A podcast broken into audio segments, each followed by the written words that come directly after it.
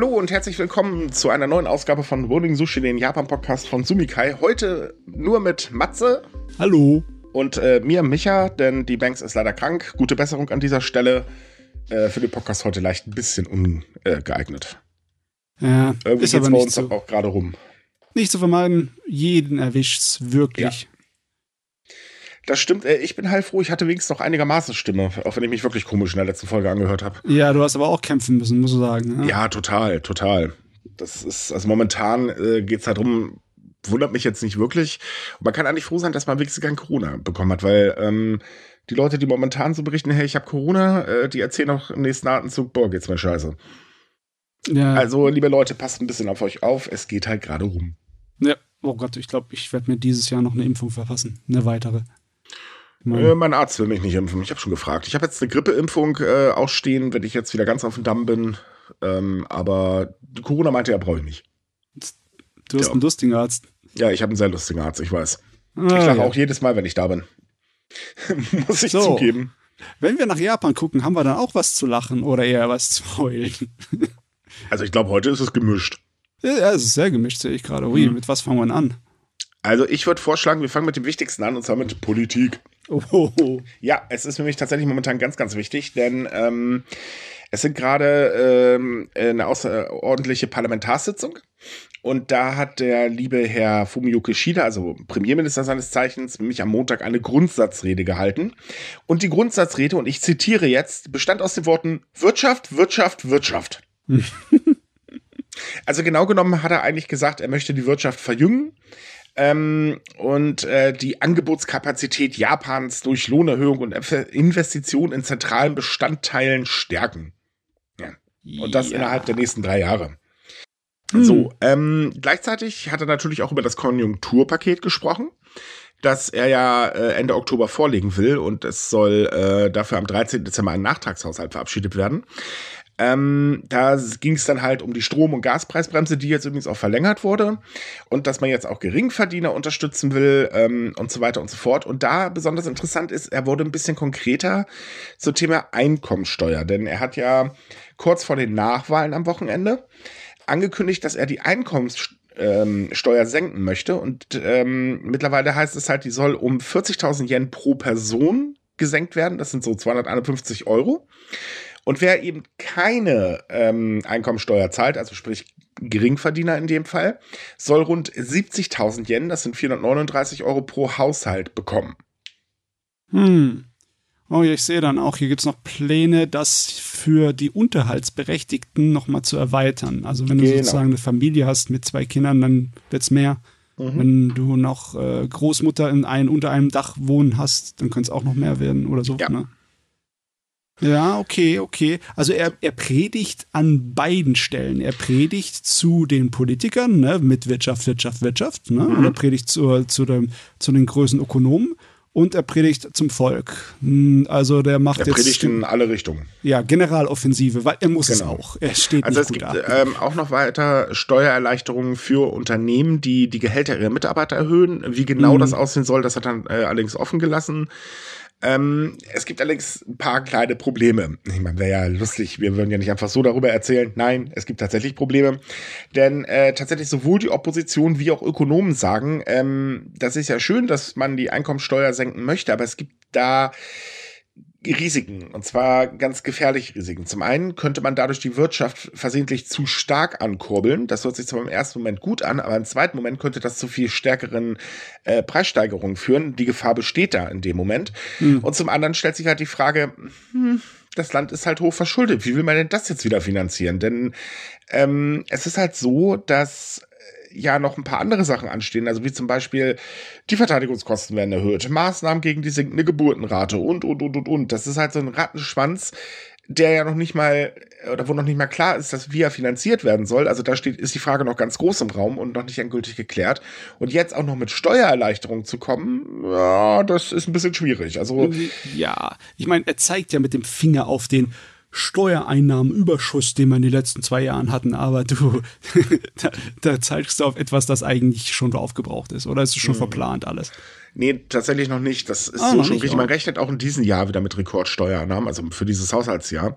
Aber das sind halt erstmal nur Rechnungen. Und ob was nachher unterm Strich da ist, ist natürlich eine andere Frage. Und man darf ja nicht vergessen, ähm, die Sozialleistungen, äh, die Japan zahlen muss, also Rente etc. bla, die steigen ja immer weiter. Klar, ich meine, Japan wird immer älter. Ähm, an, auf der anderen Seite sind die Beitragszahler ein bisschen, ähm, yeah. Und man darf noch eine Sache nicht vergessen, diese Entlastungen hören sich toll an, aber es stehen ja auch noch Steuererhöhungen im Raum. Ja, stimmt. Was war das? Auf jeden Fall auf Tabakwaren ist Genau. Steuererhöhung noch geplant, nicht wahr? Ja, es sind so ein paar Steuererhöhungen geplant, um damit eben dann äh, die Verteidigungskosten zu finanzieren. Aber es wird auch noch überlegt, ähm, eine Steuererhöhung durch die Hintertür zu machen, damit man halt die Maßnahmen gegen die sinkende Geburtenrate irgendwie finanzieren kann, weil das Geld ist einfach schlicht und ergreifend nicht da. Mhm. Also es ist ja nicht unbedingt neu, was er da von sich redet. Er hat Mhm. im Endeffekt denselben Kurs jetzt schon eine Weile genauso gefahren und auch Ja. dieselben Versprechungen genauso gemacht. Also von seinen ganz anfängigen Versprechungen von der Umverteilung des Reichtums ist er eigentlich, da hat er jetzt in letzter Zeit nichts in den Mund genommen davon, ne? Nee. Aber Nee, das sind im. Prinzip sind das so die gleichen Pläne, kann man sagen. Ja. Ja, okay. Ähm, Allerdings gibt's noch eine Sache. Denn ähm, wenn er die Einkommensteuer tatsächlich senkt, dann gilt das ja auch für vermögende Menschen. hm. Ähm, auch das wird kritisiert, weil die haben es einfach schlicht und ergreifend gar nicht nötig. Sie wollten doch eine äh, Unternehmenssteuer da einführen. Also im Sinne von wegen, dass man, oder hat man sich auch daran gehalten, an dieser weltweiten 15%-Hürde da mitzumachen? Das weiß ich jetzt gar nicht. Ich glaube, da hat Japan nicht gesagt, dass sie da mitmachen wollen. Ne? Das Doch, tatsächlich, doch, doch, doch. Doch, Wollten das, sie auch? haben sie, das haben sie tatsächlich gesagt, aber äh, ich weiß gar nicht, wie weit das Projekt mittlerweile fortgeschritten ist. Mhm. Also von daher, dazu kann ich nicht wirklich was sagen. Ja. Aber auf jeden Fall äh, noch eine andere Unternehmenssteuer haben sie ja auch geplant gehabt. Da war, aber das ist halt alles immer noch in so Planung, ne? Konkretes haben wir nicht besonders. Ne? Naja, auch die Steuersenkung jetzt ähm, würde nicht vor äh, Frühjahr kommen, weil ähm, eine Steuersenkung müsste gesetzlich festgelegt werden Mhm. und äh, erstmal beschlossen werden. Und das geht nur in der normalen Parlamentssitzung, also in der ordentlichen Parlamentssitzung. Und die beginnen halt erst im nächsten Jahr. Also eine wirkliche Entlastung, das wird noch eine Weile dauern, denn auch die äh, Preisbremsen, die sind jetzt zwar verlängert worden, was übrigens auch wieder ordentlich Geld kostet. Ähm, aber das Problem ist halt, äh, man kämpft ja trotzdem immer noch gegen eine Steigerung an. Und diese Preisbremsen, ja, sie verbessern es, sagen wir mal, es ist ein Tropfen auf dem heißen Stein. Ja. Es ändert natürlich auch nichts an dem eigentlichen Grund dafür, dass überall die Preise steigen. Aber da, da muss man Japan nicht unbedingt einen Vorwurf machen. Das kann kaum einer in der Welt jetzt gerade so kontrollieren oder beeinflussen. Ne? Nö, beeinflussen kann das definitiv keiner. Äh, Also man, man kann ein bisschen Stellschrauben drehen. Ähm, Das Ja. ist möglich. Also zum Beispiel eine Schuldenbremse einhalten. Da sagen Ökonomen, Leute, das ist Blödsinn. Eigentlich müsste man gerade jetzt investieren, um halt eben ähm, den Laden am Laufen zu halten. Also sprich, was unser Finanzminister macht, ist eigentlich totaler Kokolores. Das sagen eigentlich fast alle Ökonomen, die ich bisher so der, mitgekriegt habe. Spar, der Sparbetrieb, ne? das ist Genau. nix. Also eigentlich geht Japan in der Hinsicht schon einen richtigen Weg. Problem sind halt die hohen Schulden. Ja. Und da ist Japan ja nun mal Weltführer, äh, Marktführer. ja. ähm, es gab diese Woche allerdings auch zwei Tiefschläge für den Premierminister und ähm, den einen jetzt hier, der schließt eigentlich an dem an, was wir gerade gesagt haben, denn der IWF hat sich zum Wort gemeldet, also sprich der Internationale Währungsfonds. Und ähm, er hat mal ein bisschen ausgerechnet äh, und äh, sagt halt, Deutschland wird laut eben des IWFs Japan als drittgrößte Volkswirtschaft in diesem Jahr ablösen. Und zwar wird Deutschland den nominalen, äh, das nominale Bruttoinlandsprodukt überholen. Ähm, ich weiß, jetzt kommen natürlich Stimmen aller, naja, so wie es in Deutschland aussieht, können wir uns das gar nicht vorstellen. Aber wie gesagt, es geht um den nominalen BIP. Ähm, Der beschreibt halt den Gesamtwert der Waren und Dienstleistungen, die in einem Land zu aktuellen Preisen produziert werden, ohne Berücksichtigung der Inflation. So, äh, dafür braucht man eigentlich ein Wirtschaftsstudium, ich weiß.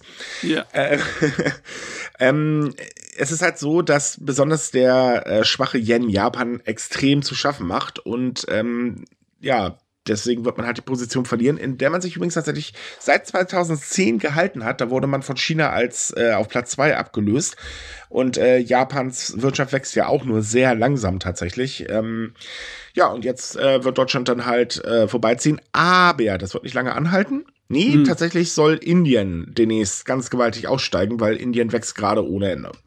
Ja, das ist wahr. Das hat man schon seit Jahren gesehen, dass Indien nach oben schnellt. Ja. Aber es ist echt wirklich ein sehr komplexes Thema. Ne? Wenn wir dann von so Nachrichten reden, dass in Japan zwar im Großen und Ganzen die Wirtschaft gewachsen ist, um was weiß ich, 4%, und wir in Deutschland irgendwie Rezessionsprobleme haben, dann macht das nicht irgendwie, dann reicht es nicht aus, sowas zu sagen. Das gibt einem nicht den richtigen Überblick über die Richtig. Gesamtsituation, auch im Vergleich zum Rest der Welt. Ne? Und Richtig. im Vergleich zum Rest der Welt haben die hier ausgerechnet, oh ja, so toll jetzt bei Japan auch wieder nicht. Nee, einmal das und Deutschland steht gar nicht so schlecht da, wenn man das jetzt halt mal ganz, Ja, ganz genau betrachtet. Also von allen ne? Seiten. Ja, ja. Da, das ist es eben. Also wir hören natürlich immer alles schlecht in den Nachrichten, ist klar. ähm, aber es gibt tatsächlich ähm, so Sachen, da muss man sagen, nee, so schlecht geht es, also steht es eigentlich noch gar nicht. Klar, wir könnten besser dastehen, da brauchen wir nicht drüber Oh reden. Uns macht natürlich äh, die ehemalige Abhängigkeit von Russland und vor allen Dingen von China extrem zu schaffen. Ähm, hätte man gleich gegensteuern müssen. Ich meine, es gab genug kritische Stimmen, aber Props an die äh, CDU, sie wollte ja nicht. Ähm, aber so schlecht geht's uns dann doch nicht, wie uns das momentan von allen Ecken gerade weiß gemacht wird. Das, ähm, also da muss man auch wirklich ehrlich sein. Auch wenn die Preise sehr hoch sind und wir wirklich ganz, ganz viele Probleme haben, um die sich ja anscheinend momentan nicht gekümmert wird, weil gerade nur das Thema Ausländer wichtig ist. Dazu kommen wir übrigens gleich, was Japan angeht, auch nochmal. Ja. Ja, tatsächlich. Ähm, aber auf jeden Fall ist es halt so, Japan und Deutschland haben teilweise auch die gleichen Probleme tatsächlich. Zum Beispiel Digitalisierung und so weiter und so fort. Also wir Oh ja. lieben das Faxgerät, Japan liebt sein Faxgerät und so weiter und so weiter. Also ähm, der einzige Unterschied ist halt, wir haben eben keine Währungsprobleme. Der Euro sei Dank.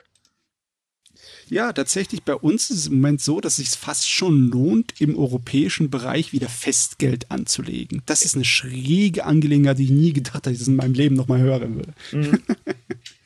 ja, ja, also auf jeden Fall anders als bei uns. Äh, anders, aber ähnlich. Ähnlich, aber anders. Ja, ähnlich, aber anders. Äh, so ungefähr.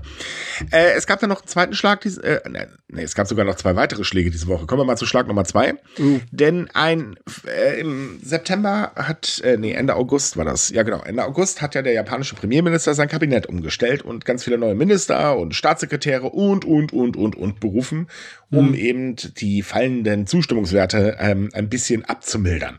Hat nicht geklappt, steht auf einem anderen Blatt Papier. Tja, und jetzt äh, ist ein neu äh, ernannter parlamentarischer Staatssekretär zurückgetreten, weil er eine Affäre hatte, was jetzt rausgekommen ist. Das ist gerade nicht wirklich gut. Ja.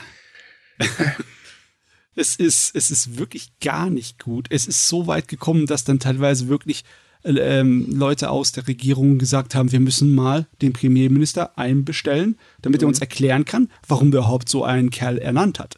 Also sie suchen da fast schon hier nach einem Sündenbock. Also äh, das ist fast schon ein bisschen unfair, weil es kann ja sein, dass der Mann eigentlich vom Fachlichen her fähig gewesen wäre, diesen Posten auszufüllen. Hat- hat wahrscheinlich der Premierminister nicht riechen können, dass er seine Frau betrogen wird. Naja, man geht, glaube ich, auch nicht damit hausieren, dass man seine Frau betrügt. Das ist zumindest Nein, nicht auf der nein. Arbeit, schätze ich jetzt mal. Äh, Also ich kann da jetzt nicht mitreden, aber ich kann mir schwer vorstellen, dass man das macht. Aber trotz allem bleibt es natürlich am Premierminister hängen. Das ist natürlich Mhm. ganz klar, weil ähm, das Kabinett steht ja so oder so in der Kritik. Also zum Beispiel wurde ja kritisiert, dass eben keine Frau äh, zur ähm, leitenden äh, ähm, oder zur parlamentarischen Sekretärin oder so ernannt worden ist.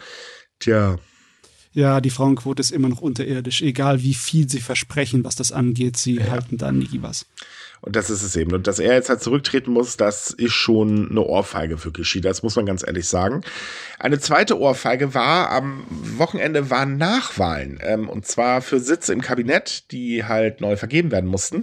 Und äh, das ging um zwei Wahlen, äh, um zwei Sitze. Und da hat die LDP tatsächlich einen Sitz verloren. Und sowas tut auch ganz schön weh. Ja, da haben wir uns schon überlegt. Ähm, das war ja schon relativ knapp von der Vorhersage, aber dann jetzt haben sie wirklich einen verloren. Und dann, äh, jetzt, ich, kann, ich kann es auch jetzt verstehen, warum das so wirkt, als würde ein Feuer unter ihrem Hintern brennen, weil Jupp. sonst würde der Geschieder nicht so mit einem Spruch von wegen Wirtschaft, Wirtschaft, Wirtschaft in Ja, seine wenn man Ansprache dann, reingehen. wenn man auch noch bedenkt, dass ähm, die äh, Wahlbeteiligung wirklich und also auf absolutem Rekordniveau äh, unterirdisch irgendwo da rumgekrebst ist, Ja. äh, merkt man halt auch, dass die Politverdrossenheit äh, ganz schön wehtut. Wobei der Kandidat der ähm, LDP, der halt eben gegen diesen unabhängigen Kandidaten verloren hat, äh, hat dann auf FDP gemacht und sich hingestellt und gesagt, na ja, es liegt nur daran, weil ich Single bin. Äh, Okay. ja, es ist nicht garantiert, gar, also hundert- hundertprozentig. Ja, weil man Single ist. Hm. Hat, hat überhaupt nichts mit dem Rest zu tun. Nein, nein. ah. ah, Politiker und ihre Ausreden, das ist so herrlich. So, äh, kommen wir mal ein bisschen weg von der Politik, ne, obwohl das hat auch mit der Politik zu tun. Ähm, es ist ja so, in Japan sind die Zahl der Asylanträge in den letzten Jahren zurückgegangen, weil natürlich es gab ein Einreiseverbot, deswegen ging das nicht. Aber in diesem Jahr sind die Zahl der Asylanträge verdammt stark gestiegen und zwar ähm, jetzt aktuell schon auf 11.000 Anträge. Das ist sehr viel. Der Rekord übrigens liegt tatsächlich bei 19.629 und man rechnet damit, dass diese Zahl in diesem Jahr übertroffen wird. Ähm, Grund für diesen Anstieg äh, ja, sind Konflikte, Klimawandel und so weiter und so fort. Davon bleibt halt auch Russland natürlich nicht verschont. Mhm. Ähm, das Problem ist, man ist auf solch einen starken Anstieg gar nicht vorbereitet. Und ähm, jetzt hat man halt das Problem, dass man die Menschen, die halt ins Land kommen, einen Asylantrag stellen, in der Zeit, wo der Asylantrag bearbeitet wird, was sich dadurch logischerweise auch hinzieht. Ähm, die äh, Bearbeitungszeit beträgt im Durchschnitt momentan 33 Monate, äh, laut des ähm, Einwanderungsministeriums. Und äh, das ist schon ordentlich. Und ähm, wer halt eine Ablehnung ähm, widerspricht, der kann auch mal bis zu vier Jahre warten. Und die Menschen kann man ja nicht einfach so auf der Straße liegen lassen. Das heißt, nee. man unterstützt sie halt äh, zumindest im Minimum. Und äh, ja, da hapert es, weil man einfach gar nicht mehr die Ressourcen momentan dafür hat. Ja, das ist, das erinnert mich so ein kleines bisschen an die Probleme, die wir hatten 2015 zur mhm. Flüchtlingskrise. Ne? Da hatten wir auch Bearbeitungszeiten, die nicht normal waren und drei Jahre überschritten haben. Und ja. jetzt sieht es ja aus, als wäre ja nicht unbedingt so viel nachgebessert worden. Und jetzt haben wir wieder solche Probleme, dass wir überlastet sind. Ja, muss aber auch dazu sagen, ähm, wir haben das gleiche Problem, was eigentlich Japan hat. Ähm, die Menschen kommen halt hin, das lässt sich nicht vermeiden. Man kann nicht seine Grenzen zumachen. Das wird nicht funktionieren. Das kriegt auch Japan nicht hin. Hm. Ähm, natürlich ist nicht jeder berechtigt, Asyl zu bekommen. Das müssen wir mal ganz ehrlich sagen, auch wenn ich immer der Meinung bin, ja Gott, es sind Menschen, was soll's. Aber nein, nicht jeder äh, ist berechtigt. So, da gibt es natürlich auch Leute, die verhalten sich, äh, ja, ich sage jetzt mal unschön in Anführungsstrichen. Ja, die möchte man natürlich am liebsten wieder raushaben, ist auch irgendwo verständlich. Ähm, das Problem ist aber, die Menschen, die reinkommen, ähm, klar, man gibt ihnen ein bisschen Unterstützung, also sprich finanzielle Unterstützung, aber das war's. Und Integration äh, sollte eigentlich gefördert werden, also zum Beispiel Deutschkurse oder halt Japanischkurse und so weiter und so fort. Ja. Und da hapert's gewaltig. Und das ist eigentlich ein ganz, ganz großer Fehler. Ja, Weil wie will man die Leute in die Gesellschaft reinholen, wenn man nichts dafür macht? Nee. Du willst, dass die Leute da sind und in die Steuern und in die Sozialsysteme reinzahlen. Ne? Das Richtig. ist hilfreich. Aber nee. Aber, und jetzt komme ich linksgrün versiffter Denker mal wieder. es ist nun mal so, dass Japan und auch Deutschland einen gewissen Fachkräftemangel haben. Also sprich, man will ja Leute tatsächlich, dass sie ins Land äh, äh, ähm, kommen und halt arbeiten. Da verändert zum Beispiel Japan gerade einiges an Gesetzen. Mhm. Ähm, gerade so Pflegebranche, Transportbranche und, und, und, und, und. Da pfeift man aus dem letzten Loch. Also es gibt eigentlich keine Branche in Japan mehr, die da äh, sagt, hey Leute, äh, uns äh, fehlen da Mitarbeiter, wir haben so eine kleine Lücke in der Personaldecke und wir kriegen es nicht gestopft. Ja. So, ähm, dann sollte man doch gleich die Leute, die halt da sind, die ja eh kommen, da braucht man sich dann gar nicht so groß bemühen drum und, und irgendwelche Programme starten, sondern diese Leute einfach fördern vernünftig fördern, Sprachkurse und so weiter und so fort in die Gesellschaft eingliedern und dann hopp geht auf den Arbeitsmarkt. Dann hat man doch das, was man braucht. Ja, die Sache ist nur die, man sieht auch in Japan an den Zahlen, dass der Wind sich dreht, was das angeht. Ich meine, in den 20 Jahren äh, von 2000 bis 2020 wurden weniger als ein Prozent der Anträge von Flüchtlingen genehmigt. Mhm. Und in den letzten Jahren war es schon zwei Prozent um die rum. Also hat sich eigentlich verdoppelt im Vergleich zu den letzten 20 Jahren. Jo. Und auch wenn ähm, ein Einwanderungsgesetz, ein neues überarbeitetes beschlossen wurde, dass das Land schneller abschieben kann, ähm, wird das wahrscheinlich nichts daran ändern, dass das alles äh, in eine bestimmte Richtung geht. Ne? Und ja, man darf ja auch nicht vergessen, ähm, die Probleme nehmen ja auch zu. Also ja, klar. Als Beispiel, zu Anfang hatten wir jetzt die ganze Zeit ähm, äh, der, die Invasion von Russland in der Ukraine. So, jetzt haben wir dann noch ähm, den Nahostkonflikt, der ja sich anscheinend immer weiter verschärft. Äh, die Klimaprobleme nehmen ja auch zu. Und das ja. Äh, ist ja auch ein ganz großer Fluchtgrund. Und dagegen wird ja nichts getan. Das ist ja nun mal leider so. Ähm, wir sitzen momentan halt auf dem Pulverfass und äh, ja, dass die Menschen nicht auf dem Pulverfass sitzen wollen und dann lieber gucken, dass sie wegkommen, das ist ja irgendwo verständlich. Und dementsprechend steigen die Flüchtlingszahlen insgesamt. Und ja. wie gesagt, auch nach Japan kommen halt immer mehr Leute. Es gibt Druck von außen durch die Konflikte ja. und es gibt Druck von innen durch den Arbeitskräftemangel. Und so, das wird sich ändern. Auch das Japan. Ne? Wird sich definitiv ändern, richtig. Ja, wird wahrscheinlich nur ein bisschen träge vorangehen, weil die japanische Regierung ist leider nicht bekannt dafür, dass sie in dem Fall schnell reagiert. Ja, und jetzt mache ich mich mal ein bisschen unbeliebt. Ähm, ich weiß, es gibt Hardliner, die ja äh, die japanische Kultur so extrem hochhalten ähm, und die Befürchtung äh, immer äußern, ähm, dass die Kultur dadurch verschwinden wird und so weiter und so fort. Naja, das ist halt ein Punkt, das wird nicht ausbleiben. Die Kultur wird nicht verschwinden, aber sie wird sich ein wenig ändern, je mehr Menschen aus anderen Ländern dazukommen und diese Kultur dann im Prinzip mit ihrer, äh, also ihre eigene Kultur mitbringen und davon wird man auch Sachen übernehmen. Das ist einfach normal. Mhm. Die Frage ist, was man dann draus macht, natürlich, klar, logisch, aber äh, wenn man es halt richtig macht, ist das eigentlich gar kein Problem.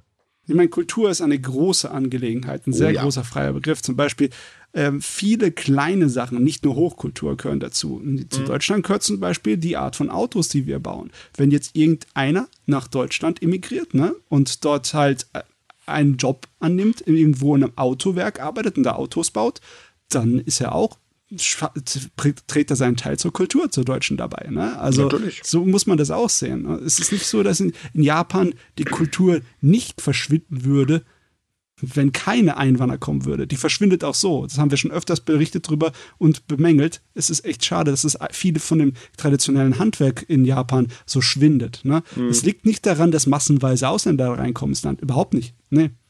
Nö, das ist ein normaler Prozess. Mhm. Und auch, dass sich eine Gesellschaft und damit auch eine Kultur äh, wandelt, ist auch normal.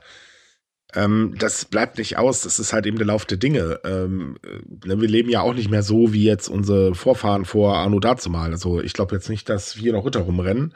Also richtige Ritter jetzt, nicht äh, Freizeitritter. Äh, korrigiert mich, wenn ich mich irre, und äh, aber ich habe es ja keinen gesehen. Ähm, dafür haben wir jetzt halt Autos, die Ritter der modernen Zeit, juhu. Aber ganz ehrlich, ähm. es gibt, es gibt öfters mal den Fall, dass Leute von außerhalb viel mehr ähm, Leidenschaft für die Kultur eines anderen Landes mitbringen können. Ne? Es gibt so yep. viele Leute, die lieben Japans Kultur hey, abgöttisch. Jeder, jetzt mal ernsthaft, jeder von uns kennt doch wohl ähm, äh, Leute, die sind japanischer als die Japaner. Ja, echt. Du, Japan würde eine Menge Leute finden, die sich bereit erklären würden, in kulturwichtigen Bereichen zu arbeiten, egal ob mhm. das im Anime-Bereich wäre oder im traditionellen japanischen Handwerk. Die wären, da wären eine Menge Leute auf der Welt, die scharf darauf wären. Ne? Garantiert. Ne? Ja. Aber es ist halt immer so, wenn man das zu sehr romantisiert, dann ähm, ja, übersieht man halt eben den Punkt, es ist einfach der Lauf der Dinge, das ist einfach normal. Ja, Veränderung ist Lauf der Zeit. Ja. Richtig. Und Veränderungen müssen auch nicht immer schlecht sein, solange man offen ist. Klar, es gibt auch schlechte Veränderungen, brauchen wir jetzt auch nicht drüber reden, das ist natürlich nee. logisch. Ja. Ne, es ist, hat ja immer alles zwei Seiten, das ist ja normal. So, ein weiteres Thema. Ähm, das ist sogar eigentlich ziemlich traurig, muss ich ganz ehrlich sagen, denn im Geschäftsjahr 2022 wurden in Japan als, äh, das erste Mal mehr als 50.000 öffentlich finanzier äh, finanzierte Bestattungen durchgeführt. Das sind äh, vorläufige Daten des Ministeriums für Gesundheit, Arbeit und Soziales. Und ähm, das ist ein gewaltiger Anstieg äh, und die höchste Zahl seit 1956. Da hat man mich angefangen, damit aufzuzeichnen. Ähm, das Ganze ist ganz schön teuer, muss man dazu sagen. Also man hat rund ähm, in diesem Jahr rund 11 Milliarden Yen, das sind äh, 69,1 Millionen Euro für Beerdigungskosten ausgegeben. Und ähm, solche Beerdigungen werden finanziert, zum Beispiel, wenn ein Vermieter sich meldet und sagt, hey, mein Mieter ist verstorben und ich habe halt keine äh, Verwandten gefunden oder eben sich im Krankenhaus meldet, äh, weil der Patient verstorben ist und man keinen Verwandten gefunden hat oder die Verwandten die Kosten nicht tragen können. Und ähm, dieser Anstieg ist tatsächlich besorgniserregend. Das sagen auch tatsächlich, ähm, äh, sagt das Ministerium selber. Ähm, denn man vermutet vor Dingen, dass der Anstieg der Be äh, Bestattungshilfe auf die wachsende Zahl von Todesfällen unter bedürftigen älteren Menschen zurückgeführt äh, wird. Und zeigt halt auch, es ist halt leider nicht mehr so, dass jeder eben auch eine Familie zur Verfügung hat, die das dann halt übernimmt. Nee, sehr viele einsame alte Menschen in Japan, über um die sich eigentlich keiner wirklich kümmert. Und wenn sie dann versterben, dann liegt es halt an der Gesellschaft und am Staat, dann da ja. mitzuarbeiten daran. Ne? Das ist, es ist traurig sowas, ganz ehrlich, weil ähm, es waren halt über 90 Prozent dieser Beerdigungen sind Einzelpersonen, also Menschen aus Einzelpersonenhaushalten. Ähm, 56 Prozent der Anträge stammen aus Haushalten mit älteren Bewohnern. Also es ist, sind schon harte Zahlen. Man kennt es auf der ganzen Welt, dass besonders in den modernen Industriestaaten werden halt die ganze Gesellschaft älter. Das ist normal. Ne? Aber ja. mit den älteren Männern, Menschen ist halt auch eine Menge noch ähm, ältere Wertvorstellungen mit dabei. Und bei den Japanern ist es halt sehr stark drin, doch dieses altmodische Denken von wegen, wir dürfen keinen zur Last fallen. Ne? Mhm. Bei uns wäre das überhaupt nicht so ein großes Problem. Die älteren Leute hier, die schließen sich zusammen, die tun irgendwelche Gemeinschaften gründen, die, die gehen Buhle spielen bei uns. Ne? Ja, Egal, das machen sie in Japan aber eigentlich auch mittlerweile. Eigentlich auch, ne? Also, ja. aber trotzdem, ich kann mir schon vorstellen, dass einfach nur kulturmäßig und gesellschaftmäßig eine ganze Menge alte Japaner auch noch so völlig überzeugt davon sind, sie dürfen auf jeden Fall keinen zum Last fallen und bleiben dann lieber alleine, was natürlich auch traurig ist. Ne? Ähm, also ich kann mich jetzt nur auf eine ähm, äh, Statistik stützen, die das Ministerium mal veröffentlicht hat. Ähm, tatsächlich ist es so, dass immer mehr ältere Menschen sich halt eben in Gruppen auch zusammentun, um eben was zu erleben, aber sehr, sehr viele haben halt einfach keine Familie mehr. Mhm. Und ähm, das macht die Sache halt natürlich ein bisschen schwieriger. Und gerade wenn es jetzt zum Beispiel um Beerdigung und so weiter geht, die Menschen haben gar nicht die Möglichkeit, äh, genug Geld zum Beispiel zurückzulegen. Ja, klar. Und äh, sind dann halt auf staatliche Hilfe in dem Moment angewiesen. Altersarmut, ne? Ja. Da sieht man es, wohin das führt. Es wird irgendwo ausgebadet werden müssen. Der, die Suppe müssen dann halt die Steuerzahler auslöffeln. Ne? Richtig.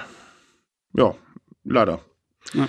Aber gut, ich meine, es lässt sich halt nicht äh, verhindern in dem Moment. Hm. So, ach ja. Kommen wir doch mal zu einer sehr männerdominierten Kultur. Äh. Die Freiwillige Feuerwehr in Japan hat ein gewaltiges Problem, wie eigentlich jede Branche, sie verliert Mitglieder. Äh, es sind einfach nicht mehr so viele da, aber tatsächlich ähm, ist man trotz allem noch nicht so weit, dass man sagt, hey, da melden sich Frauen, dann lassen wir die doch einfach ran. Also man lässt sie schon ran, aber blöderweise nicht ans Feuer. Ähm, tatsächlich ist es nämlich so, dass immer mehr Frauen in der Freiwilligen Feuerwehr sich darüber beschweren, dass sie erstens gar keine Ausstiegsmöglichkeiten haben, ähm, nicht mitreden dürfen und vor allen Dingen meistens nur für die äh, Brandvorsorge eingesetzt werden, anstelle wirklich auf Brände oder äh, bei Katastrophen ähm, helfen zu können. Ah ja. Es ist wirklich sehr bezeichnend, ja. weil logischerweise Feuerwehr ist in Japan ein durch Kultur und Geschichte sehr stark geprägter Begriff. Ne? Die, mhm. die altmodischen japanischen Feuerwehrleute, die was ganz anderes gemacht haben als die Le äh, Feuerwehrleute heutzutage, äh, die sind auch logischerweise auch stark männlich immer geprägt gewesen. Ne? Das war ein Job für Leute, die weder Tod noch Teufel gefürchtet haben, für Samurais, ne? im Endeffekt, in, in Friedenszeiten. Und das kann ich mir gut vorstellen, dass das noch äh, mit der gesamten japanischen Kultur, die nicht so wirklich viel die Arbeit von Frauen schätzt, noch hier verstärkt ist. Ne? Ja, aber genau das ist das Problem. Ähm, da merkt man halt, dass Kultur sich durchaus auch ändern sollte. Denn es fehlt nun mal an Mitgliedern. Also ähm, es geht seit Jahren tatsächlich zurück. Ähm, was halt eben äh, sehr ungünstig ist, mal ganz doof gesagt, weil wenn es ja. brennt, hätte man schon gerne eine Feuerwehr vor der Tür. Ja. Und ähm, es melden sich halt immer mehr Frauen ähm, zur Feuerwehr. Also es ist so, das allererste Weib rein weibliche Feuerwehrteam äh, wurde bereits 1910 in der Stadt Sakata äh, gegründet. Ähm, die Frauen schützen halt ihre Häuser und die Männer waren halt als Fischer unterwegs. Und ähm, in 1980 wurde die erste nationale Richtlinie für weibliche freiwillige Feuerwehrleute eingeführt. Ähm, es gab aber seitdem immer wieder Widerstand in einigen Gemeinden, wo halt eben Frauen den Einsatzkräften ähm, beitreten wollten. Ja. Und das gibt's auch heute tatsächlich noch. Und äh, heutzutage äh, sind immerhin noch rund, äh, oder haben immerhin noch rund 20 Prozent der Ortsgruppen kein weibliches Mitglied tatsächlich. Ähm, dazu kommt, wie gesagt, keine Aufstiegsmöglichkeiten. Also maximal Abteilungsleiterin und dann ist halt eben Schicht ähm, und damit können sie nicht an Entscheidungsprozessen teilnehmen, was natürlich sehr ungünstig ist, weil die eingeschworenen Männerklicken entscheiden da dann meistens logischerweise für sich. Ist ja jetzt auch nichts Neues eigentlich. Und ähm, ja, das, das ist halt dann auch so wieder. Äh, also die Begründung dafür, dass die Frauen zum Beispiel nicht richtig eingesetzt werden, ist halt, Frauen sind körperlich nicht stark genug und äh, bei solchen Katastrophen oder Brandeinsätzen einfach nicht hilfreich. Äh, ja. Hm. Übrigens, das war ein Zitat, das kommt jetzt nicht von mir. Ja, das ist, das ist natürlich alles nur stereotypische Vorstellungen, die mit der Mhm. Realität nicht wirklich viel zu tun haben. Du kannst mal sehen, wie viel eine weibliche Bodybuilderin stemmt an Gewicht. Die, das ist unglaublich. Das ist nicht so weit hinten dran äh, von dem, was ein Mann stemmen kann im selben Größenverhältnis und Gewichtsverhältnis. Und äh, das ist locker. Die Fähigkeit von körperlicher Fitness ist ausreichend bei Frauen, um all das zu tun an der Feuerwehr, was ein Mann auch tut. Das Es ist halt das übliche Denken. Männer sind halt Ja. überlegen, bumm, fertig aus, was totaler Blödsinn ist. Und äh, aber gut. Ja. Sehr bezeichnend und sehr lustig, weil besonders gerade in der jetzigen Saison der Animes aus Japan läuft eine Serie über die Feuerwehr in Japan, ne? Firefighter Daigo. Und das Ding ist bemüht, aber es ist einfach halt nur eine ziemlich grobe Werbekampagne mit viel, viel Pathos und viel Heldenverehrung, wo logischerweise auch eine Frau da ist, die in der Sondereinsatztruppe der Polizei, also der, der Spezialkräfte der Feuerwehr, auch genauso mit den Besten der Jungs mithalten kann. Und ja, nee, ihr tut euch, versucht euch reinzuwaschen. Man, man, ja, man ist bemüht, sagen wir es mal so. Ja, es ist ja. halt so die schöne, heile Anime-Welt. Ja, Aber die hat man ja eigentlich überall. Hm. Das ist ja jetzt nichts Neues eigentlich. merkt man halt beim Anime weniger, weil sehr viel dafür Fantasy und Science Fiction ist. Und wenn halt dann mal Ja. die Realität reinkommt, also direkt die Realität mit der japanischen Feuerwehr, dann musst du wirklich gucken, wie es da wirklich abläuft. Mhm. Ja. Aber wie gesagt, das hast du eigentlich bei vielen Animes, die, äh, die in der Realität spielen, sage ich mal. Da wird immer irgendwas garantiert beschönigt. Das ist normal. Hm. Das ist dann halt auch so, ja, ne, nehmen wir zum Beispiel die Schulclubs. Äh, die sind gar nicht mehr so beliebt in Japan. In den Animes ist es immer noch das Top-Ding. Ja. Es ist halt auch so ein Klischee, was halt einfach da ist, aber die Realität sieht ein bisschen anders aus, was auch irgendwo nachvollziehbar ist. So, in dieser Woche gab es dann noch ein wegweisendes Urteil zu den Transrechten in Japan, denn der oberste Gerichtshof hat am Mittwoch tatsächlich entschieden, ähm, dass das Gesetz, das eine Geschlechtsanpassung für die Änderung des Geschlechtseintrags im Familienregister vorschreibt, verfassungswidrig ist. Und das ist tatsächlich wegweisend. Denn Ui. das äh, oberste Gericht äh, urteilte 2019 noch, dass das Gesetz derzeit verfassungsgemäß ist. Ui, was sich in ein paar Jahre ändern kann. Hä? Ja, ganz genau. So, und äh, wohin das Ganze jetzt führt, ist natürlich fraglich, aber eigentlich müsste die Regierung jetzt gegenarbeiten. Also nur um es kurz zu erklären, es ist so, dass ähm, möchte man sein Geschlecht in, äh, in dem Familienregister, also sowas hier wie unser Einwohnermeldeamt, ändern, ähm, dann schreibt das Gesetz vor, äh, dass man erstmal ähm, eine Diagnose, äh, also, oh Gott, wie wird das jetzt ausgesprochen? Moment. Du meinst die Dysphorie? Ja, genau. Also, dass Ja. man halt eben eine Geschlechtsdysphorie diagnostiziert von mindestens zwei Ärzten bemerkt bekommen muss, dass man unverheiratet ist, dass man keine Kinder hat und auch keine Fortpflanzungsorgane mehr besitzt. Also sprich eine Geschlechtsumwandlung. Eine Geschlechtsumwandlung, das brauchen wir, glaube ich, niemandem erzählen. Das ist ein Eingriff, äh, da muss man erstens wirklich gut überlegen, weil der ist wirklich heavy. Und ähm, ja, das ist natürlich für die Menschen, die ihr Geschlecht im Familienregister ändern möchten, natürlich nicht so toll, weil nicht Ja, jeder möchte auch eine, Auto, äh, eine ähm, so eine Heavy-Operation oder mehrere Operationen und Hormone und so weiter ähm, nehmen, ist irgendwo verständlich. Nicht jeder kann das auch. Es Äh, gibt ja, das kommt viele Leute, denen das einfach verwehrt ist, weil es einfach körperlich von ihrem Zustand nicht funktioniert oder Ja. jemals funktionieren kann. Ne? Es gibt unterschiedliche Gründe dafür.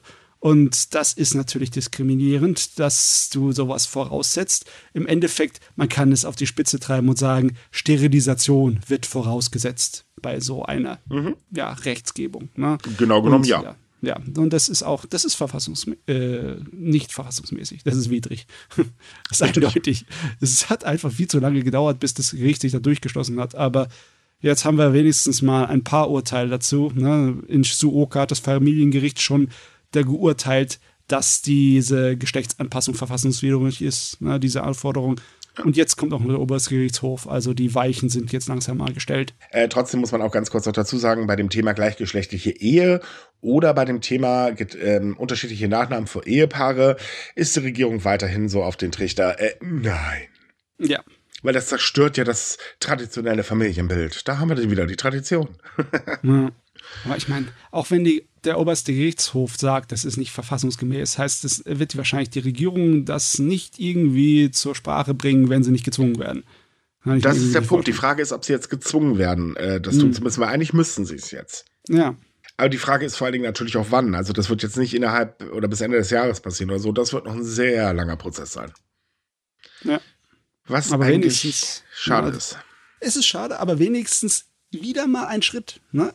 Es Ja. ist immer wieder kleine Schritte, aber der Weg ist weit. Es ist Ja, wahr. definitiv. Definitiv. Also es wird noch eine ganze Weile dauern, bis sich da was ändert. In der Hinsicht ist es gut, dass der Schritt gemacht worden ist, aber wie gesagt, das dauert noch, bis sich das durchsetzt. Und ähm, ja, hoffen wir mal, dass das Ganze dann irgendwann darin mündet, dass man auch mal die gleichgeschlechtliche Ehe zulässt. Das wäre tatsächlich schön. Oh Mann, aber ja, bisher mussten wir ja mit so wirklich halbgaren Gesetzen von der Regierung da was haben. Da, da ist ja jetzt äh, dieses Jahr das Gesetz rausgekommen, das ähm, sozusagen besseren Schutz für die Minderheiten und für äh, ja, Leute der LGBTQ-Community da so bringen sollte. Aber wir haben ja schon drüber geredet, dass das Gesetz ziemlich schwach ist, ziemlich zahnlos. Ja, und vor allen Dingen den Gegnern äh, auch neue Argumente in äh, den Schoß legt, um das Ganze irgendwie wieder, naja. Lassen wir das Thema, da bin ich ganz ehrlich, äh, ich verstehe die Argumente dagegen einfach nicht, weil sie in meinen Augen blöd sind, aber na gut. Ich bin Ich ja auch der längst Grundversüfte. wir, wir wissen ja, wie das die Ges äh, Gesellschaft in Japan auch anders denkt. Die Gesellschaft ist auch Ja. größtenteils dafür, dass die Leute ihre Rechte bekommen sollen. Die steuern ja niemanden, sollen sie halt machen. Ne? Eben. Und das, weil das Gesetz halt jetzt nicht wirklich ausreichend ist, äh, sind dann Gemeinden in Japan dran, selber die Sache in die Hand zu nehmen und nachzubessern und Verordnungen zu erlassen. Ne? Da, Sachen, die im Gesetz nicht ähm, irgendwie abgedeckt wurden, wie zum Beispiel das Outing, werden dann jetzt in verschiedenen Gemeinden von Japan dann Verordnungen dagegen äh, äh, verlassen, dass das nicht erlaubt sein kann, ne? dass man jemanden Was gegen auch- seinen Willen outet. Ne? Was auch richtig ist. Es Ja. hat niemand zu machen und fertig. Aber es ist immer, es ist immer jedes Mal, ich bin es zwar gewohnt und ich erwarte es auch immer, aber jedes Mal überrascht es mich, dass halt die japanischen Gemeinden und die Gesellschaft einfach der Regierung davonrennen muss, weil die Regierung hinten dran rumkrabbelt. Ja, also man muss mal folgende Sache sehen. Ähm, ein ungewolltes Outing hat ganz, ganz üble Folgen. Also erstmal ist es eine ganz große psychische Belastung, weil nicht jeder möchte sich outen, zum Beispiel, weil sein Umfeld toxisch ist oder er damit rechnet, dass sein Umfeld toxisch reagiert. ähm, oder halt auch ähm, ja, der Rest der Gesellschaft. Ich meine, wir haben mittlerweile so viele Dummköpfe in der Gesellschaft, die ja sofort am Rad drehen bei sowas. Ähm, 2015 nahm sich zum Beispiel ein äh, Student, der als homosexuell geoutet wurde, unfreiwillig ähm, das Leben, indem er sich vom Schulgebäude gestürzt hatte. Ähm, äh, es gab auch weitere Fälle, ähm, da hat zum Beispiel, wurde ein Arbeitnehmer von seinem Chef einfach geoutet äh, und so weiter und so fort. Und das sind wirklich Sachen, wo man sich einfach, was soll das? Das geht keinen was an und damit basta. Und niemand hat das Recht, das an die große Glocke zu hängen. Das, außer derjenige, der davon direkt betroffen ist, weil das ist eine persönliche Entscheidung. Und ähm, deswegen ist es eigentlich gut, dass ähm, jetzt Gemeinden halt sagen, okay, dann schützen wir jetzt einfach, weil anders geht's ja anscheinend nicht. Ja, ja. Also die Gemeinden sind in Japan wei definitiv weiter als die Regierung, denn äh, die lassen ja zum Beispiel oder immer mehr lassen ja auch die geschleich gleichgeschlechtliche Partnerschaft zu, Ja. ähm, geben denen halt Rechte und so weiter, so weit wie es halt eben geht. Ähm, da sind sie also um Längen weiter als die Regierung, wo halt eben natürlich vor allen Dingen die Hardliner äh, ziemlich dagegen poltern. Warum Ah, auch ja. immer, auch das muss man wieder nicht verstehen. Aber gut. Kommen wir mal zu einem anderen Thema, denn äh, wir haben ja wieder ein paar Streamer, die Mist gebaut haben. Oh, stimmt, ja. Ach du gute Güte. Ja, die haben wir auch schon. Also wir hatten ja vor ein paar Wochen erst Johnny Somali, der verhaftet wurde. Äh, aktuell übrigens kursiert das Gerücht, dass er wohl jetzt ins Gefängnis gesteckt wird äh, oder wurde. Das können wir übrigens nicht bestätigen. Das ist momentan einfach nur ein Gerücht. Es gibt keine offizielle Meldung dazu. So viel dazu. Aber jetzt ist es so, dass der japanische Bahnbetreiber JR Kyushu sich hingestellt hat und gesagt hat, Herr, Herr Moment mal. Äh, wir ermitteln jetzt gegen vier ausländische YouTuber, die nämlich fröhlich Videos veröffentlicht haben, wo sie dann so gesagt haben, hey, wir sind einfach mal ohne zu bezahlen kreuz und quer durch Japan mit dem Zug gefahren. Ja, und zwar teilweise richtig dreist, ne? Oh, Haben sich ja. dann vor dem Schaffner in der Toilette versteckt oder sind über die Absperrung gesprungen und haben sich dabei gefilmt. Also es ist, es ist nee. Mhm. Hagelte wohlgemerkt auch extreme Kritik. Äh, Also wir haben das Video mal verlinkt in unserem Beitrag. Das, da kann man nicht nur mit dem Kopf schütteln. Es hagelte sehr, sehr, sehr, sehr viele Kritik. Und ähm, der YouTuber, also dessen Kanal das halt ist, der hatte auch reagiert und meinte, er will jetzt halt die Kultur äh, respektieren. Das ist ja schön, nachdem er die Scheiße gebaut hat. ähm, ganz super. Und äh, Jay Kiyushu sagt halt, naja, wir prüfen uns das Ganze jetzt mal und schauen uns das ganz genau an und dann gucken wir mal, ob wir rechtliche Schritte ähm, äh, ähm, bei der Polizei halt äh, einleiten. Problem ist, keiner weiß, ob die vier Vögel eigentlich noch im Land sind oder nicht. Hm, wahrscheinlich nicht. Aber ich meine, es wäre ihnen, es würde ihnen recht tun, wenn sie dann nicht mehr einfach so ins Land kommen könnten. Ohne ja, ich, ich sag mal, für diesen YouTuber wird das sowieso langsam ein bisschen dünne Luft, weil er hat nicht mehr so viele Länder zur Auswahl, der hat es mich schon in einigen Ländern gebracht.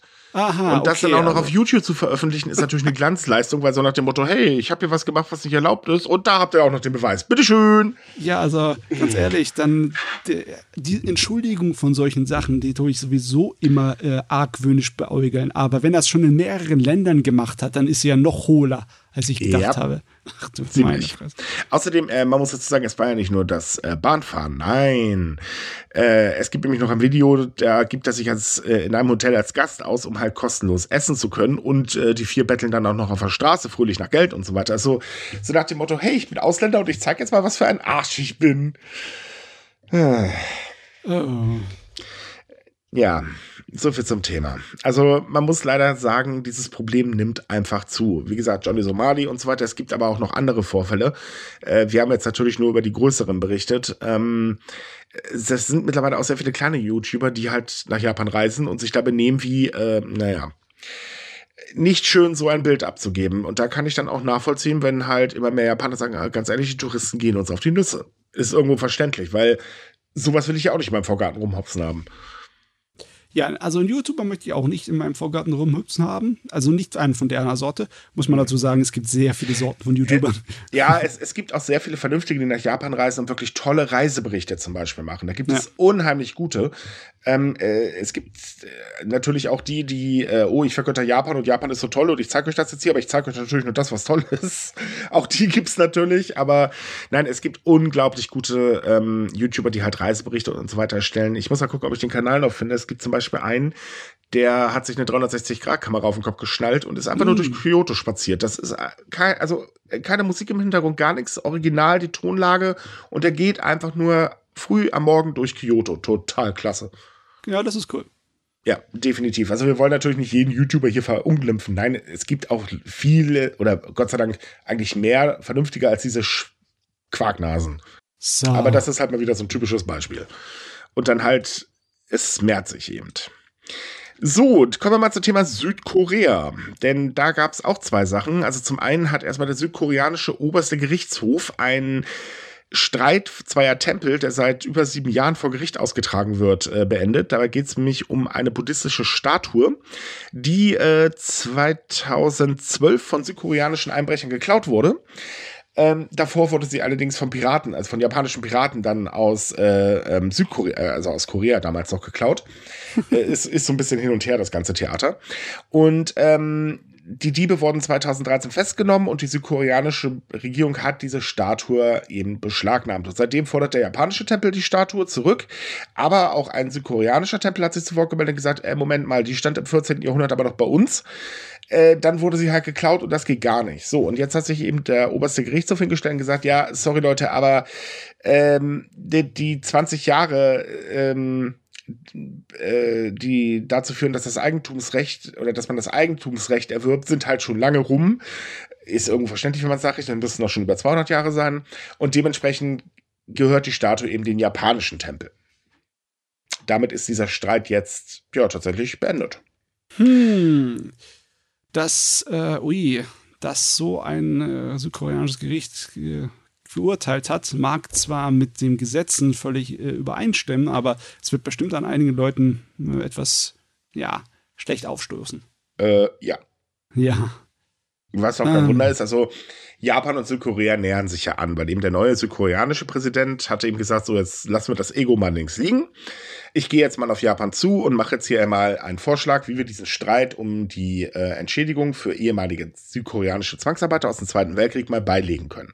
Ja. Er hat extrem große Zugeständnisse gemacht, das muss man ganz ehrlich sagen. Natürlich mit einem Blick auf die Wirtschaft vor allen Dingen, ist auch irgendwo verständlich. Ähm, ich sag mal, das kam jetzt auch nicht ganz so gut an, weil viele halt sagen, ja, sorry, warum sollen wir denn auf Japan zugehen? Und Japan ist nun mal stur wie ein Ochse. Das ist nun mal leider wirklich so bei diesem Thema. Ja. Aber trotzdem führt es halt endlich wieder zu einer Annäherung, weil die diplomatischen Beziehungen könnte man als Eiszeit betiteln. Oh ja, das war nicht gut. Und nee. es, der Druck von außen ist halt sehr stark und die Situation ist halt auch prekär. Ne? Man will ja nicht nur wirtschaftlich zusammenarbeiten, man liebäugelt sogar mit der Idee, irgendwann vielleicht sogar militärisch zusammenzuarbeiten, weil ja. Sicherheit im ähm, ostasiatischen Raum ist nicht unbedingt äh, das Gelbe vom Ei im Moment. Ne? Mhm. Deswegen ist auch die Beziehung zwischen den beiden Ländern wirklich wichtig. Und äh, ich hoffe, dass das mit dem Gerichtsurteil jetzt hier keine Wellen schlägt. Ne? Also bisher ist es noch ruhig. Dann ist es ja gut. äh, ebenfalls diese Woche hat der japanische Premierminister gesagt, er will äh, den Beginn einer neuer, neuen Ära in den Beziehungen zu Südkorea einläuten. Und das ist tatsächlich eine sehr, sehr schöne Aussage. Denn ähm, er sagt halt eben auch, dass Südkorea einfach ein wahnsinnig wichtiger Nachbar ist. Und ähm, es ist schön zu sehen, dass halt eben auch der japanische Premierminister sagt, okay, ich mache auch meine Schritte. Ähm, klar, es gibt auch in Japan natürlich Kritik. Wie gesagt, die Hardliner sitzen da ja bekanntlich ganz gewaltig, vor allen Dingen in der LDP. Und äh, Hardliner haben öfters mal einen an der Waffel. Ähm, aber trotzdem sagt der Premierminister halt, nee, wir müssen einfach zusammenarbeiten, eben aus den von dir schon genannten Gründen. Das ist einfach wahnsinnig wichtig. Ja. Und man muss auch dazu sagen, da äh, Japan ja auch noch mit China jetzt mittlerweile im Streit liegt, da gibt's ja so die Sache mit dem Importverbot und die Einhaltung des Wassers aus Fukushima und so weiter und so fort. Ja. Ähm, sind Südkoreaner gerade die größte Menge an Touristen, die jeden Monat ins Land strömen. Und ich glaube nicht, dass man die verärgern möchte. Nee, nee, das ist wirklich das ist ein wichtiges Thema. Mhm. Meine Güte, da zeigt er wieder, dass er die richtigen Worte findet, wenn es an die Außenpolitik geht. Ich frage mich, warum es dem so einfach fällt, dem Kishida in der Außenpolitik immer das Richtige zu machen. Weil in der Außenpolitik die Fraktionen keine so große Rolle spielen als in der Innenpolitik. Hm. In der Innenpolitik hat er die ganzen Fraktionen im Prinzip im Nacken. Vor allem natürlich die ganz große und die ist ja nun mal stock äh, äh, konservativ rechts. Das ist, ist ja. ja. nun mal leider so. Und äh, die macht ja irrsinnig viel Druck. Außenpolitisch ist es aber ein bisschen was anderes. Da haben die nicht so diesen riesen Einfluss. Und ähm, da kann er sich auch freier bewegen. Und das merkt man auch, weil Kishida ist eigentlich gar kein schlechter Premierminister. Aber er muss halt innenpolitisch immer grundsätzlich hin und her tanzen. Er hat gar keine Wahl, weil ähm, verliert er die Unterstützung, dann hä, Problem. So, außenpolitisch merkt man, dass er frei agieren kann und da agiert er wirklich richtig gut. Also so gut vertreten in der Außenpolitik war Japan schon lange nicht mehr. Schon gar nicht mhm. unter, äh, ähm, wie hieß er, unter, unter Abe, genau. Ja. Na, Abe war ja eher so ein, ja, ich mache meine Knie, ich mache meine Verbeugung und das war's dann. Und Kishida ist halt eher so, ich mache das, was für Japan wirklich gut ist und ähm, achte aber auch gleichzeitig darauf, dass ich gemein äh, mit den ähm, anderen großen Volkswirtschaften zusammenarbeite. Und das macht er richtig, richtig gut. Oh Gott, ich habe ihn gelobt. Uh, das ist morgen schlechtes Wetter, tut mir leid. Ja, ist halt so. Also oh. natürlich bringt einem so, was wäre, wenn Gedanken, ne? Was wäre, wenn die japanische Politlandschaft anders aussehen würde? Wie wäre dann äh, Kishida da sozusagen als Karrieremann da rausgestochen? Aber ja, das ist unnötig. Ne? Wir können, es ist besser, wenn wir, wir kümmern uns um die Sachen, die wirklich passiert sind. Die sind kompliziert genug. Äh, ja, das ja. definitiv. Ich meine, es passieren ja noch ein paar andere Dinge. Denn zum Beispiel hat die japanische Kartellbehörde Google ins Visier genommen, was auch ehrlich gesagt Zeit wurde. Mhm. Es ist nämlich so, dass äh, Google ja bekanntlich extrem mächtig ist. Äh, das merken übrigens gerade Webdesigner. Also Google schiebt immer so gerne Suchupdates rein und das schadet Webseiten ohne Ende. Auch wir sind mal wieder betroffen, aber in diesem Fall ist, glaube ich, das ganze Internet betroffen, mit Ausnahme von so ganz großen Webseiten. Also Tagesschau etc. bla. Ähm, und es ist so, dass äh, Google natürlich seine Dominanz nicht irgendwoher hat, sondern tatsächlich irrsinnig Druck auf äh, Smartphone-Hersteller ausübt und Geld reinpumpt. Zum Beispiel zahlt Google an Apple jedes Jahr 18 Milliarden äh, Dollar, damit eben Google bei Apple die voreingestellte Suchmaschine ist. Hm. Und äh, das sorgt natürlich für den Suchtraffic, weil sagen wir doch mal ehrlich, wer von euch hat denn jemals auf dem Handy seine Suchmaschine geändert? Ich meine, okay, ich bin so ein Tüftler, aber ich kenne wenige aus meinem Bekanntenkreis, ja. die, die das machen. Genau, das ist der Punkt. Und ähm, die Behörde, also die Kartellbehörde in Japan, hat jetzt Google ins Visier genommen, weil eben äh, man sagt, nee, nee, also Moment mal, Druck auf die Smartphone-Hersteller auszuüben, damit eben die Suchmaschine als Standard eingestellt wird. Äh, das geht ja mal gar nicht. Und das will man sich jetzt mal ganz genau angucken. Und damit, äh, ja, geht man eigentlich gleich mit äh, der EU und der USA. Also in den USA zum Beispiel läuft ja gerade ein Gerichtsverfahren wegen der Werbedominanz von Google, weil die ist auch wirklich heftig und ähm, sowas kann immer schnell dazu führen, dass die Preise manipuliert werden. Und äh, die EU geht ja auch mit verschiedenen Sachen vor, zum Beispiel zuletzt mit dem Digital Market Act, äh, der ja äh, große ähm, Technologieunternehmen ordentlich Vorschriften von Latz geballert hat, ja. ähm, um eben den Wettbewerb zu fördern, weil große Unternehmen haben auch den Hang, kleine Unternehmen oder frische Unternehmen gerne mal zu ersticken. Ja, und ähm, dann gibt's ja noch so diverse andere Streits, wie zum Beispiel, ähm, sagte die Kartellbehörde momentan auch, ja, Moment mal, liebe News-Sammler, also Yahoo News oder Google News und so weiter, ähm, wir wollen doch mal sehen, was ihr da für eine komische Verträge mit den Medienverlagen abschließt, weil kann das sein, dass ihr ein bisschen zu wenig zahlt? Also das läuft auch noch im Hintergrund. Ähm, auch in Deutschland gibt es wohlgemerkt diesen Streit, der allerdings nicht von der Regierung geführt wird, sondern in dem Fall haben wir ähm, die Verleger plus irgendeinen so komischen, ähm, äh, so, so eine äh, na, so, so ein Verein, der glaube ich nur zu Bild gehört oder irgendwie so. Ich weiß es gar nicht ganz genau, wie das ist. Ähm, und ja, ich kann bestätigen, Google zahlt verdammt wenig, weil wir bekommen eben auch von Google Geld dafür, dass unsere News bei Google News drin sind. Ähm, aber das ist wirklich wahnsinnig wenig. Das reicht nicht mal, um eine Tasse Kaffee am, äh, am Tag zu finanzieren wir sind halt klein, ne? Jo. So, aber auf jeden Fall will man da jetzt gegen vorgehen und sagt halt eben, ah, das müssen wir uns mal dringend anschauen, weil das kann ja mal gar nicht sein. Und ähm, stell, wird sich das herausstellen, dann wird das auch Folgen für Google haben. Ja, ich äh, finde es immer gut zu sehen. Oft sieht man es ja halt, dass die EU da ein kleines bisschen federführend ist, weil ja. auch die Politik der EU öfters mal dann äh, zu Standarden führt, was mich teilweise sehr positiv überrascht. Ne?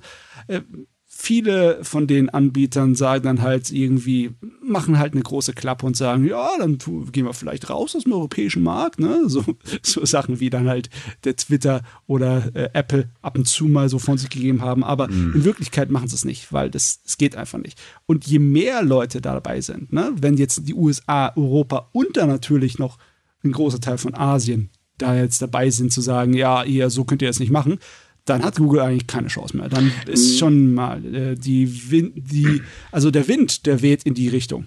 Ja, das merkt man ganz stark, vor allen Dingen in der USA, denn ähm, eigentlich war der, äh, war äh, die Regierung, also Kongress etc. bla bla, immer ziemlich auf Seiten der großen Tech-Unternehmen, weil das ist natürlich Vorzeigeindustrie gewesen. Ja, ja. Und das hat sich in den letzten Jahren tatsächlich stark geändert und ähm, also ich muss ganz ehrlich sagen, ich finde es ganz gut, dass jetzt da mal ein bisschen vorgegangen wird, weil zum einen führt das halt zur Benachteiligung. Ähm, der Markt, da kann, also an Google kommt momentan keiner vorbei. So, man ist auf Google angewiesen, sowohl als ähm, Suchender wie auch eben als ähm, Webseitenbetreiber, weil ja, es ist halt eben das Maß aller Dinge. So, ähm, natürlich gibt's auch andere Suchmaschinen, aber traffic-technisch kann ich übrigens sagen, äh, da sind die völlig außer Acht zu lassen. Und auch bei der Suche, na, man kennt halt Google, ne? Also, ja. Aber da kann sich halt auch keiner gegen durchsetzen. Ähm, also zum Beispiel ist Bing in meinen Augen um Längen besser in äh, vielerlei Hinsicht, aber es setzt sich halt einfach nicht durch. Und ähm, jetzt halt zu sagen, okay, Leute, es reicht jetzt, wir gucken uns das Ganze mal an. Auch zum Beispiel Amazon, wo ja wirklich, ähm, also die ja teilweise mit ihren Mitarbeitern umgehen, wo man sich so denkt, na, Heide Witzka, Leute, ähm, das ist einfach zwingend erforderlich in der heutigen Zeit. Es kann so nicht ewig weitergehen. Ja. Also man sieht den, die Vorherrschaft, die Google daran hat, dass sie ja. dann halt wirklich über die Jahre in einigen Bereichen ihres Dienstes schlechter werden, weil sie sich nicht anstrengen brauchen. Also die Google-Bildersuche und äh, Rückwärtsbildersuche ist definitiv nicht mehr so gut. Egal die wie viele hat man gerade überarbeitet. Ja? Ja, okay. Da kommt jetzt demnächst was Neues, das hat man gerade angekündigt. Die wird jetzt tatsächlich wieder gut, muss man ehrlich sagen. Aber zum Beispiel diese Suchergebnisse sind teilweise eine Katastrophe. Gerade seitdem, also ich bin ja hauptberuflich äh, als SEO unterwegs, also Search ähm, äh, Blub. Und ähm, kriege das natürlich mit, auch logisch, was Sumika angeht. Und ähm, es waren jetzt in den letzten paar Wochen äh, zwei Core-Updates und das sogenannte HTC. Das ist so ein Spam-Update gewesen. Und äh, mittlerweile ist es so, ich, wenn man was sucht, sind die Suchergebnisse eine Katastrophe. Und wenn man versucht, auch noch auf Japanisch was zu suchen, dann findet man mittlerweile gar nicht mehr, was man sucht. Das ist echt, also ich weiß nicht, was die sich da denken. Und ja, ist ja fürchterlich. Ja, ja, ist wirklich, ich, ich muss auch mittlerweile ab und zu mal im Internet nachsuchen, mhm. wie ich Google dazu bekomme, mir das anzuzeigen, was ich will. Es gibt Möglichkeiten, aber da musst du halt wieder tüfteln. Und das ja, machen viele meisten Leute halt nicht. Aber ne? auch nicht, auch nicht grundsätzlich. Also das das Problem bei dem Thema. Sagen wir mal, das Thema ist komplex. Ich glaube, wir treten das jetzt ja, jemand ja. lieber nicht weiter aus. Äh, dazu solltet ihr euch einen SEO-Podcast anhören. Äh, Props gehen raus an SEO Südwest, kann ich euch übrigens wärmstens empfehlen. Ähm, also einfach nur, wenn man mal ein bisschen in das Thema reinschnuppern möchte, ist der Podcast wirklich super. Ähm, weil es ist einfach sehr umfangreich. Aber es lohnt sich tatsächlich, sich damit zu befassen, denn viele wissen gar nicht, dass sie tatsächlich sehr, also gar nicht die Bandbreite des gesamten Internets zeigen, äh, gezeigt bekommen, sondern tatsächlich nur das, was Google will. So, kommen wir zum letzten Thema und dann haben wir noch die Monatsvorschau für euch. Ähm, es war Halloween. Also für uns ist jetzt Halloween demnächst, aber äh, der Podcast kommt am Mittwoch. Ne? Ja, da ist Halloween schon vorbei. Ja. Und in äh, Shibuya, äh, da schlackern die Ohren. Denn man will einfach nicht, dass die Leute feiern kommen. Deswegen hat man halt eine große Kampagne gestartet. Man hat eindringlich gebeten, Leute, bleibt doch fern. Wir sind nicht der Halloween-Hotspot. Äh, das Problem ist, man rechnet trotzdem damit, dass Menschenmassen kommen, dass wieder Chaos passiert und so weiter. Und nein, es geht nicht nur um einen umgekippten LKW, sondern auch Sachen, die ja passieren, ähm, wie zum Beispiel sexuelle Belästigung, ist ein ganz, ganz großes Thema. Äh, was da, also es geht ja teilweise sehr übel zur Sache. Es sind leider manchmal, äh, sagen wir, wo Alkohol fließt, da benehmen sich manche Leute auch wirklich ziemlich daneben. Ähm, und dann sagt man äh, jetzt halt, ja toll, äh, da werden Leute kommen, das wird nicht gut. Also setzt man halt darauf, dass man sagt, okay, mehr Polizei bitte kein Alkoholverkauf bitte und Alkohol trinken ist sowieso verboten. Point. Ob das helfen wird, ist allerdings fraglich und ganz ehrlich, das bezweifelt sogar selbst der Bezirksbürgermeister. Ja, weil all deine Regeln helfen nicht, wenn du sie nicht durchsetzen kannst. Und bei den riesen Menschenmassen, die sich dort versammeln werden, wird das schon schwer werden. Ja, witzig ist natürlich, dass wieder nur von Touristen die Rede ist, ne? Äh, ja. Weil Japaner selber sind ja lieb und nett, die hören ja da drauf. Äh, ja, ich glaube, da war doch nie jemand zur Kirschblütenzeit in Japan. Kein Kommentar. Kein Kommentar. Also ich, ich glaube, der Bezirksbürgermeister ist auch zur Kirschblütenzeit in Japan. Das kann ich mir schon vorstellen. Aber es ist halt lustig, dass es trotzdem wieder größtenteils heißt, Touristen hier, Touristen da. Also das Problem, was man halt hat, ist eben, dass der Vandalismus in den letzten Jahren zugenommen hat. Ähm, Natürlich, wie gesagt, auch sexuelle Belästigung und so weiter ist ein ganz großes Thema. Und man befürchtet halt eben einfach, dass das Halloween dieses Jahr ähm, so werden kann wie im letzten Jahr in Seoul, äh, oder ähm, also in der koreanischen Hauptstadt. Da gab es ja, ja das, diese Massenpanik. Und äh, man möchte das halt von vornherein vermeiden. Und übrigens. Das ist immer was, ja. Ja, ähm, und übrigens, Shibuya ist nicht die einzige äh, Ecke in Japan, die halt sagt, äh, das könnte böse werden. Nee, tatsächlich auch die Stadt Fukuoka rechnet mit unglaublich vielen äh, Leutchen. Und er hat auch schon angekündigt, naja, wir werden jetzt mal die Polizei verstärken. Die wiederum hat gleich Kontrollen ab einem bestimmten Zeitpunkt angekündigt. Und das allererste Mal wird die gesamte Masse auch äh, per äh, Luftaufklärung im Auge behalten. Weil man hat gesagt, naja, wir müssen halt auch aufpassen, dass es keine Massenpanik gibt. Aber in Fukuoka darf man wiederum feiern. Ähm, das ist ausdrücklich erwünscht, aber man soll sich bitte in Zaum halten. Ja, es ist gut, dass die Behörden Angst vor einer Massenpanik haben, wenn wir wissen ja auch selber ja. aus unserer eigenen Geschichte, wie schlimm so etwas sein könnte. Ne? Und äh, ja, das ist wunderbar, dass man das ernsthaft angeht und so viele Maßnahmen trifft, wie vorher möglich sind. Ne? Definitiv. Weil aufhalten kannst du es nicht und den Leuten den Spaß versauen wirst du dadurch auch nicht. Das ist es ist einfach ein Ding, das hat ein Momentum von sich selber. Ne? Ja, natürlich. Ja. Aber es ist, wie gesagt, wie du sagtest, es ist gut, dass man von vornherein drauf aufpasst und achtet äh, oder versucht, alles Mögliche zu tun, damit so eine Massenpanik halt nicht entsteht. Hm. Ähm, aber es ist schon krass, auch wie sich die Meinung in Shibuya selber geändert hat, weil vorher hat man halt ähm, Halloween immer auch so als Werbung benutzt. Man war nicht ganz froh, dass die Leute da Massen hingeströmt sind. Ja, und dann kippten halt die ersten Lastwagen um. Ab da war es dann vorbei. Ja, aber gut, ich meine, wer schmeißt auch bitte einen Lastwagen um? Was soll denn so ein Blödsinn? Ich meine, Ich kann mir schon vorstellen, dass du dich da richtig toll fühlst, ne? wenn mhm. du es geschafft hast, einen Lastwagen mit deinen eigenen Armen rumzuwerfen. Das, also, in einem bestimmten Alter wäre ich da wahrscheinlich drauf abgefahren. Aber ja, ein Glück, dass ich das nicht mehr jetzt bin. Keine Ahnung, ich glaube, ich hätte das zu gar keinem Alter gut gefunden, aber okay, ich bin vielleicht auch was Besonderes in der Hinsicht. Vielleicht einfach besonders doof. Wer weiß das schon. So, und äh, nächsten Podcast sprechen wir dann darüber, wie viele Leute tatsächlich beim Halloween in Shibuya waren. jo. Ja, garantiert. So, dann kommen wir jetzt mal zur Monatsvorschau. Matze, übernimm du. Jawohl, die Monatsvorschau diesen Monat ist um einiges umfangreicher als letzten. Im Oktober war es ja ein bisschen verhaltener. Aber jetzt hier, wir haben eine Menge äh, Veranstaltungen und eine Menge Fernsehprogramm und noch mehr auf Netflix. Es ist Ach, du heilige Schande, ist ja, die Liste ja. lang. Äh, ich mache so schnell, wie es geht. Ne? Ja, viel Spaß bei. Wir haben eine Ausstellung vom 3. November bis 30. Dezember. Und zwar die heißt die Samurai, Teekultur und Wiederaufbau der Stadt Hiroshima. Das wird im Aufhof in Hannover stattfinden. Und äh, für weitere Details geht man am besten auf die Webseite von der DJG, von der Deutsch-Japanischen Gesellschaft von Hannover, weil da gibt es sehr viele unterschiedliche Termine, die man da wahrnehmen kann. Dann haben wir am 4. November die Comic- und Manga-Messe in Köln, die in der Stadthalle Köln-Mühlheim stattfindet und äh, der Eintritt 7 Euro ist. Dann am 17. bis äh, 17. November bis äh, 16. Dezember haben wir eine große Filmreihe und zwar zu dem Regisseur Oso Yasujiro. Äh, das äh, findet statt im Japanischen Kulturinstitut in Köln und weil es so viele unterschiedliche Filme sind zu unterschiedlichen Zeiten, ist es auch am besten, man geht auf die äh, Webseite des Japanischen Kulturinstituts, die JKI. Webseite, um danach zu sehen, wann was läuft und was für einen interessant ist. Am nächsten Tag, am 18.11., ist die Manga- und Comic Convention in Münster, in der Stadthalle Münster, wo der Eintritt 6 Euro ist. Und als letztes haben wir in Bayern die Japan Duld 18 am 19. November in der alten Kongresshalle in München. Dort ist die Tageskarte 15 Euro. Gut, dann gehen wir zum Fernsehen. Äh, Im Fernsehen haben wir gleich zu Anfang eine Menge Züge. Im Dreisat läuft am 2. November Hakata Station Highspeed Luxus Höflichkeit, wo es um den großen Bahnhof in Kyushu geht.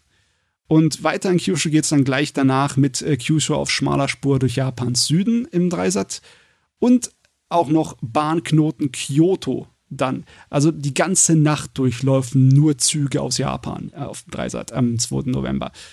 Äh, gleich am 3. kommt dann nochmal per Anhalter durch Japan eine Reise von Tokio bis Hokkaido hinterher. Also hat man vier Programme, die man natürlich aufnehmen kann, wenn man Zugfan ist. Also Wahnsinn hier. Dann am 6. November äh, läuft auf ARD Alpha der Weg der Weisheit auf Pilgerfahrten durch Japan, Teil 1 und Teil 2 läuft am nächsten Tag, am Dienstag, dem 7. November gleich.